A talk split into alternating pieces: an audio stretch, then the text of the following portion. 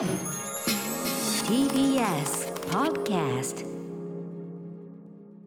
時刻は7時42分。TBS ラジオキーステーションにお送りしているアフターシックスジャンクションパーソナリティの私ライムスター歌丸です。木曜パートナー TBS アナウンサーのうないりさです。さあここから新概念提唱型投稿コーナー木曜日にお送りしているのはこちらのコーナーです。スタンドバイミーミーちゃん私の心のお友達。子供の頃いつもずっと一緒だった毛布やぬいぐるみおもちゃそばにあると安らげるそんな私の心のお友達。うないりささんの場合それがボロボロになったタオルケットの切れっ端ミーミーちゃんだったわけです。ということでこのコーナーではそんなみ皆さんにとってのミーミーちゃんの思い出や別れを紹介しどえらくなく略してどえらなきコーナーでございます。話さないからからか。ね、最後までコーラスがうまくいかない、ね感じですけどね。そこを主眼としたコーナーではないのでよしとしましょう。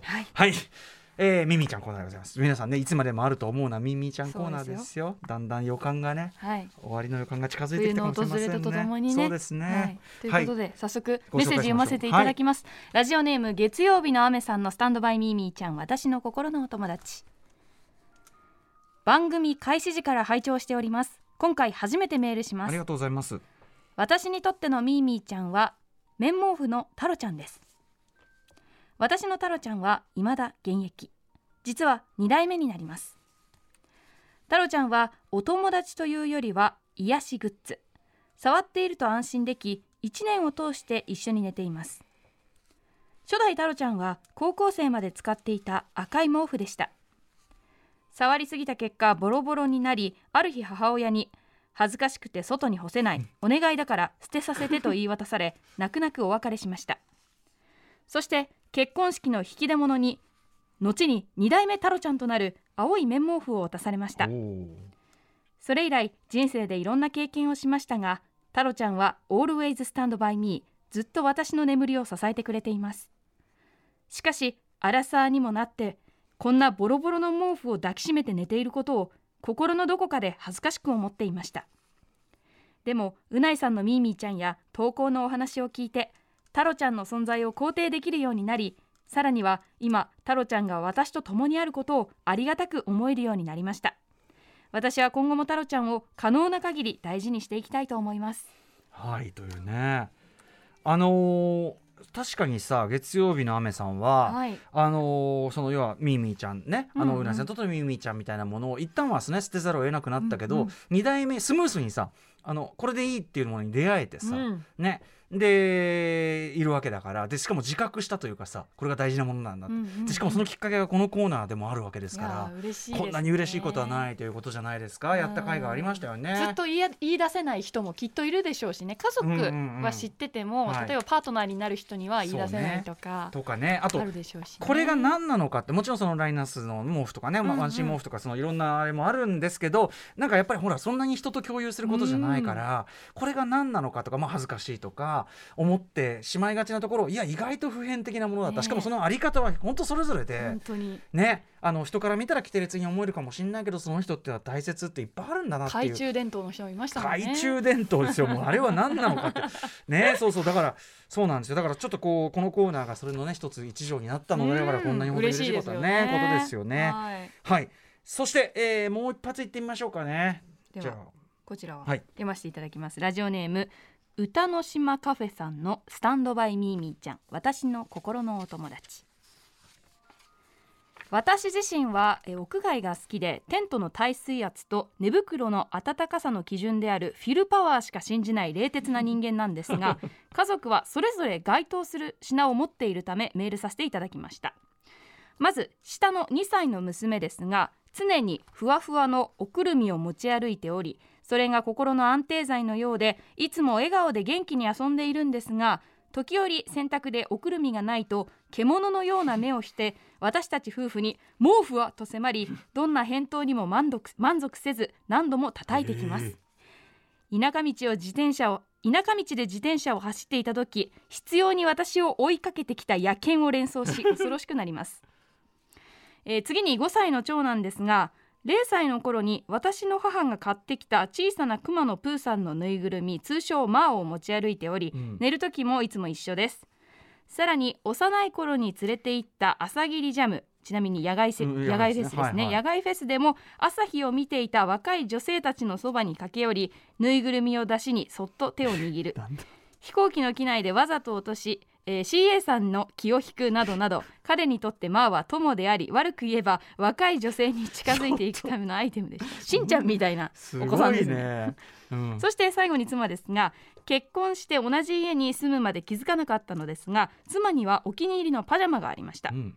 妻の出身地は福岡でも有数の発砲事件が多発する地域であり 近所のイオンで買ったとしか言わないのですがとても肩が着るとは思えないヒョウ柄上下の起毛のパジャマを着ていると、本人はとても気に入っていたようですがパートナーの私にとってはとてもげんなりするいでたちですしかし妻のヒョウ柄パジャマ生活も突然終わりを迎えます。ほうほうある深夜腹部に激しい痛みを訴えた妻は救急車を呼ぶことになりました。れれれ救急車が来るまでの間激しい痛みを訴える妻に何か準備することはある？と聞くとパパジャマと。はその日も妻はヒョウ柄だったのですがさすがに人目に触れたくないのか痛みに耐えながら必死でパジャマを着替えます。私も手伝います。あ見られたくないのか。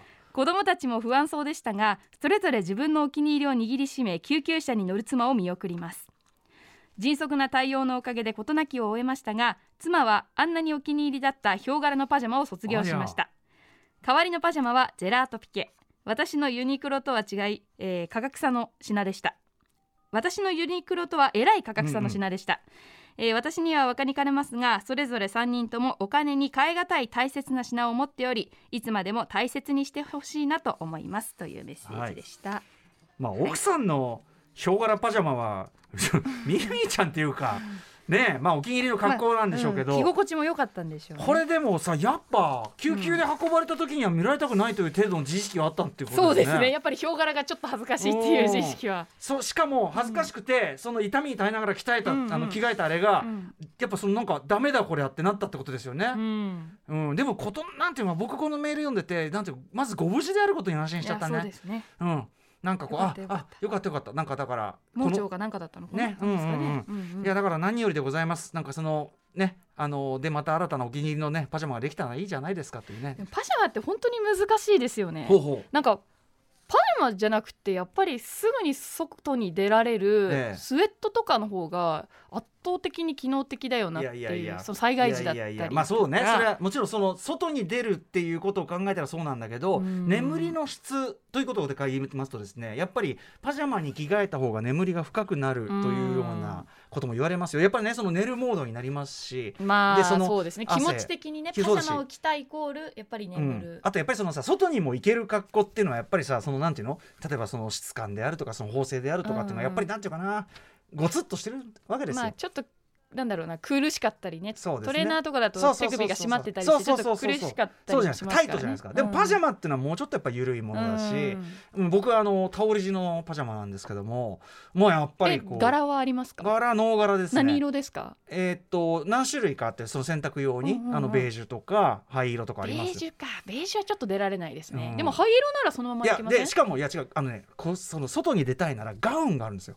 ガウンを羽織ればいいんですでもガウンも結構なんかあパジャマでまあ出てきた人だなってしょうがねえだろそれは。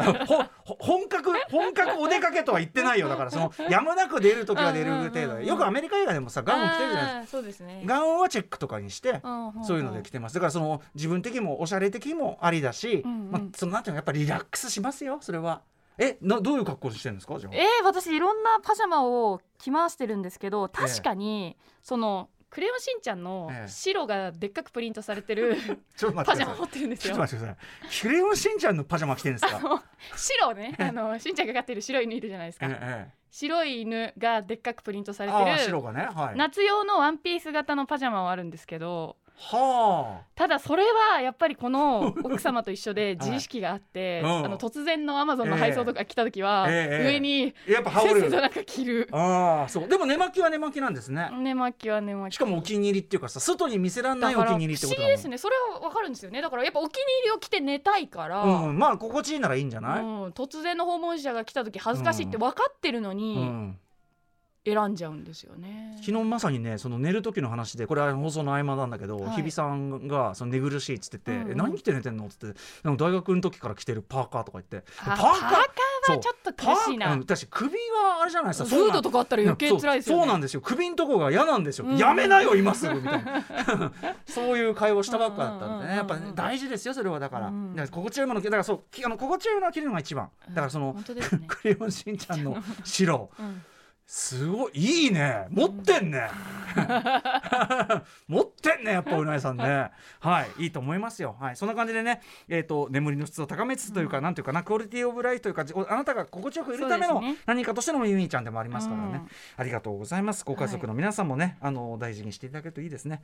さあそんな感じでさあこの3月から始まったスタンドバイミミちゃん私の心のおとなしいねいろんな投稿いただきましたけど、うんいつまでもあると思うなってことですよね。まあ役割を一つ終えたと言えるというか。時代が終わったと言いましょうあかー先ほどのね月曜日の雨さんみたいにそうですね。こうねようやくに我立てたっていう。うん、役に立てたっていうことが一つ大きなあるので、役割を成し遂げたということで、うんえーお知らせとしては来週をもってこのコーナーおしまいとなります。はぜひ皆さんね、うん。ミーミーちゃんのメール送ろうと思ってたけど忘れてたとか、いつか送ろうと思ってたという方はですね、えーぜひ今すぐに送ってください。ミーミーちゃんへの思いお焚き上げしていきましょう。歌丸アットマーク TBS.CO.JP 歌丸アットマーク TBS.CO.JP までお送りいただければと思いますうん。ねこの後ろのね菅田将暉さんの虹。あ。これ歌うのはだってもうあそう。とい今流れてる1回と来週の2回ですよ。3回三回。三ちゃんですよ三ちゃん、うん。